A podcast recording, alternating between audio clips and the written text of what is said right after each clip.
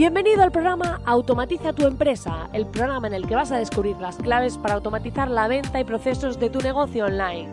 Yo soy Mariana Miller y te acompañaré en esta transición en la que vas a descubrir cómo automatizar la mayoría de cosas que estás haciendo en tu negocio y poder disfrutar de más tiempo libre. Esta revolución solo acaba de empezar y tú ya formas parte de ella. Sube el volumen y acompáñame. ¡Comenzamos!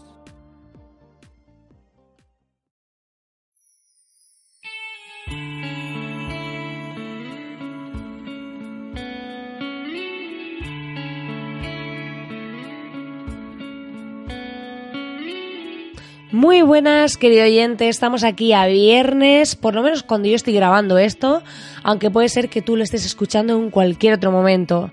Espero que esta semana haya sido productiva, pero sobre todo que hayas disfrutado. Es una de las coletillas de las postdatas que suelo dejar en mis correos y es que no olvidemos disfrutar porque eh, muchas veces estamos centrados en conseguir esos objetivos, en conseguir esos resultados y es precisamente de lo que vamos a hablar en el programa de hoy, de qué pasa si no estás consiguiendo aún vivir de tu negocio online, qué pasa si aún no has alcanzado esos objetivos. Porque muchas personas se sienten frustradas ante esta situación. Y hoy quiero dar mi visión sobre este tema y todo lo relacionado con ello. Dicho esto, si acabas de aterrizar aquí y no sabes de qué va esto, te diré que los viernes tenemos un programa un poco más personal en el que comparto contigo mis aprendizajes, mi evolución, mis objetivos y demás como emprendedora. Es un programa más personal para que veamos la realidad de la vida emprendiendo y que no todo es arco iris, luz y color, sino que también somos humanos y los emprendedores nos enfrentamos a todo tipo de situaciones.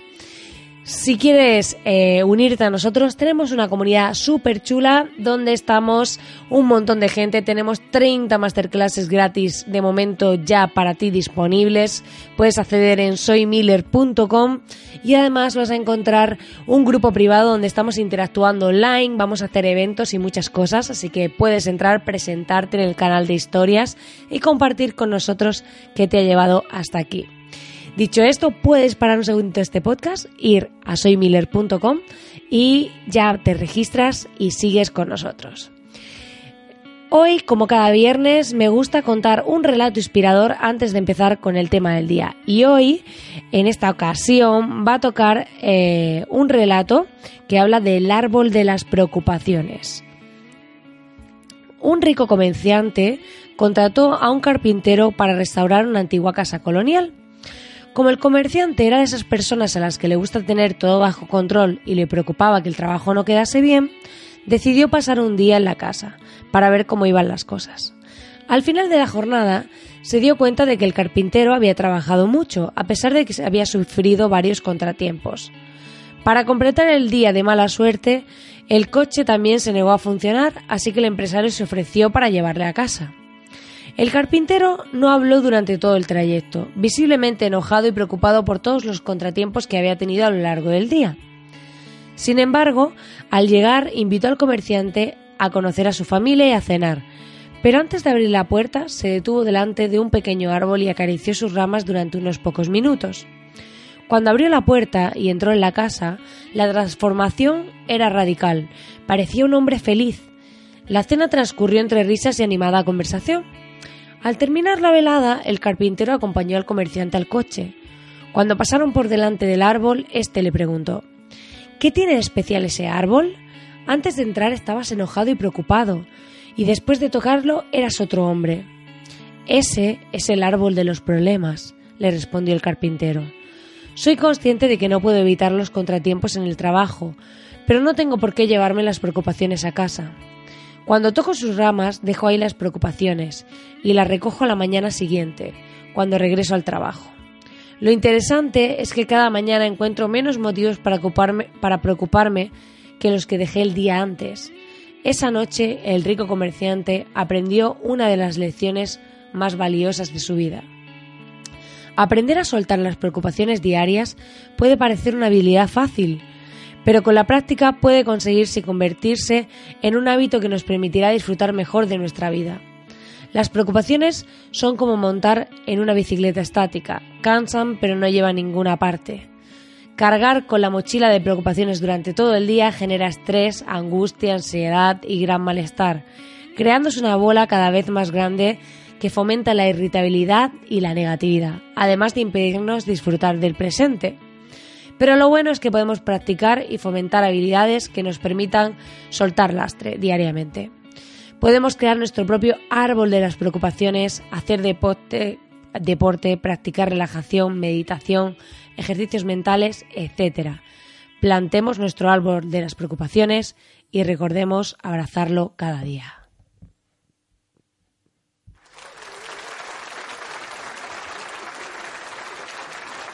Gracias, gracias. El relato no es mío, ¿eh? pero yo lo cuento.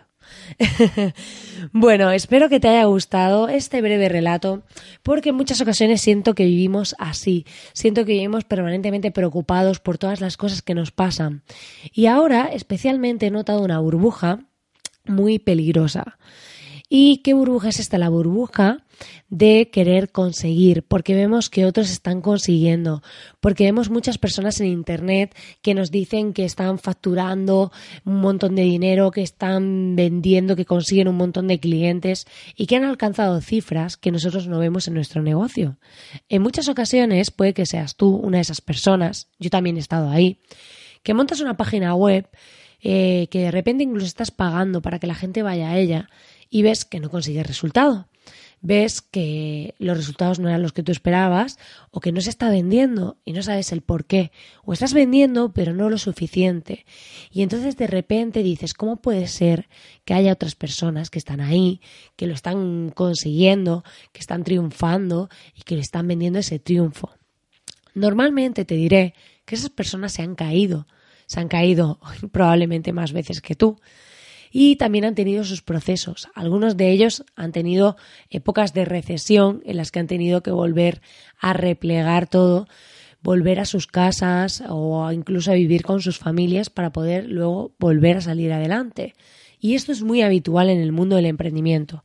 Lo que pasa que al igual que ocurre en las redes sociales, mucha gente no lo cuenta. Mucha gente no te va a contar que no le están yendo las cosas como le gustaría. ¿Por qué? Porque esto es como ser el tonto de la clase. ¿Quién lo va a decir? ¿Quién va a decir yo? Soy yo el tonto de la clase. La mayoría se callan. Incluso el que le va mal no lo dice. Entonces, ¿eso que hace? Alimentar también el crecimiento de esas personas a las que le va bien. Porque hay muchas veces que a lo mejor si alguien está vendiendo un curso online, puede ser que a lo mejor ese curso cuando llegue a ti te cambie la vida, pero también hay que contabilizar cuántos cursos hiciste antes de ese. Porque yo conozco mucha gente que a lo mejor ha hecho alguna formación que ahora le ha hecho funcionar muy bien, pero también hicieron muchísimas formaciones previas. Entonces, esa a lo mejor encendió la bombilla, pero la construcción de la bombilla se hizo a lo largo de todo el tiempo anterior. Parece que ahora esto de Internet de llegar es fácil porque parece que con poco dinero puedes montar un negocio. Y es cierto que en el ámbito servicios es relativamente más fácil o rápido eh, conseguir clientes si tienes una, si cubres una necesidad que exista en el mercado. Esto pasa mucho con los servicios de marketing, con los servicios ahora de copywriting o de desarrollo personal. Hay una necesidad súper latente en el mercado que demanda muchos profesionales. Entonces, dar servicio se vuelve relativamente fácil conseguir clientes si sabes un poco. Pero eh, no quiere decir que tampoco sea eh, aunque he dicho antes que era fácil, he dicho relativamente, porque no todo el mundo eh, vale para lo mismo, ni todo el mundo comunica igual, ni eh, todo el mundo que es bueno sabe mostrar su valor. Esto pasa mucho. Hay gente muy buena. Yo conozco técnicos buenísimos que no tienen clientes. Pero no tienen clientes porque son tan técnicos que a lo mejor se pueden explicarle a un cliente su servicio y el cliente se asusta y sale corriendo. Yo siempre he dicho que de algún modo yo he sido un poco ese nexo en mi trabajo, el unir esa parte técnica con la otra parte y ser un poco el nexo de unión, aparte del tema estratégico y demás, pero siempre he tenido un poco esa labor de eh, hacer conciliar entre el técnico y el no técnico, ¿no?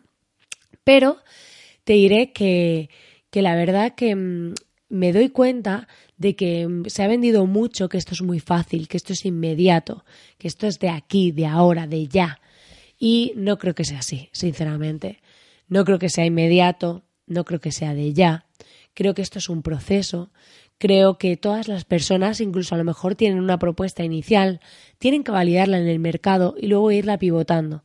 Yo lo veo cada día con mis clientes. Hay clientes que tienen todo más trabajado, que cuando llegan a mí hacemos ciertas cosas y les funciona relativamente rápido, y ves otros que acaban de empezar, que quieren resultados inmediatos y normalmente son los que tienen mayor urgencia. Y sabéis que un consejo mm, que a mí me hubiese gustado recibir y que creo que muchas personas necesitan es que no intentes no emprender desde la necesidad. ¿Qué quiere decir? Que tengas un colchón económico, que puedas tirarte un cierto tiempo sin tener ingresos mientras montas tu proyecto o lo vendes o lo que sea. Porque en muchos casos esa urgencia, si tratas de, tener clientes, si ofreces servicios o lo que sea, se transmite. Cuando intentas venderte, ya aunque tengas un producto, vas a ir a lo mejor a eventos para ofrecerlo, lo que sea, o vas a hablar con otros profesionales.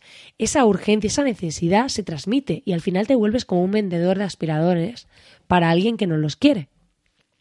Esto pasa mucho. Pasa muchísimo.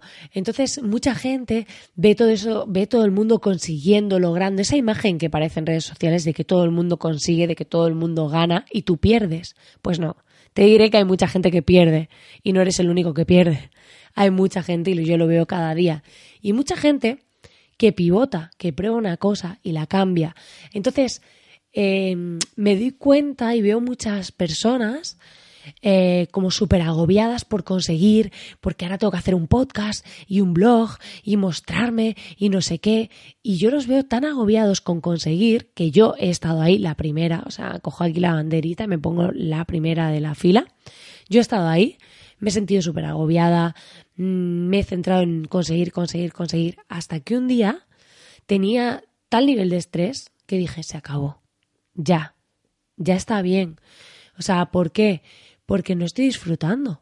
A mí hubo un tiempo en el que había dejado de disfrutar de mi trabajo cuando mi trabajo siempre me ha encantado. Porque tenía una autoexigencia, un nivel de conseguir, de llegar, de, de toda esa parte que dices, Marina, stop, no lo necesitas. O sea, yo no necesitaba ese nivel de exigencia.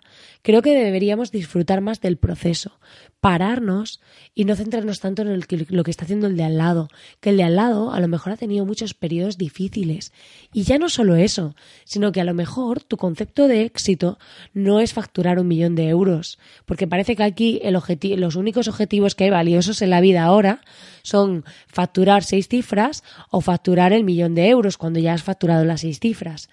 Y yo creo, para mí por lo menos el éxito es otra cosa, que ya hablaré en otro podcast sobre eso y en el videoblog que estoy preparando también. Pero para mí es otra cosa diferente.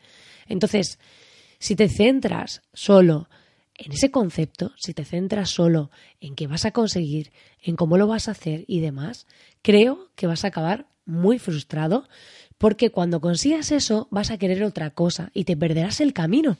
Y es que no vas a disfrutar nada. O sea, te, te vas a perder todo y vas a estar siempre con ese estrés, con ese afán de conseguir para qué. Para demostrarle al lado que tú, que tú facturas siete cifras mientras él factura seis. O para tú sentirte más poderoso por tener ese dinero o por haberlo conseguido. Tener ese reconocimiento social tal vez. Yo prefiero que me recuerden por otras cosas.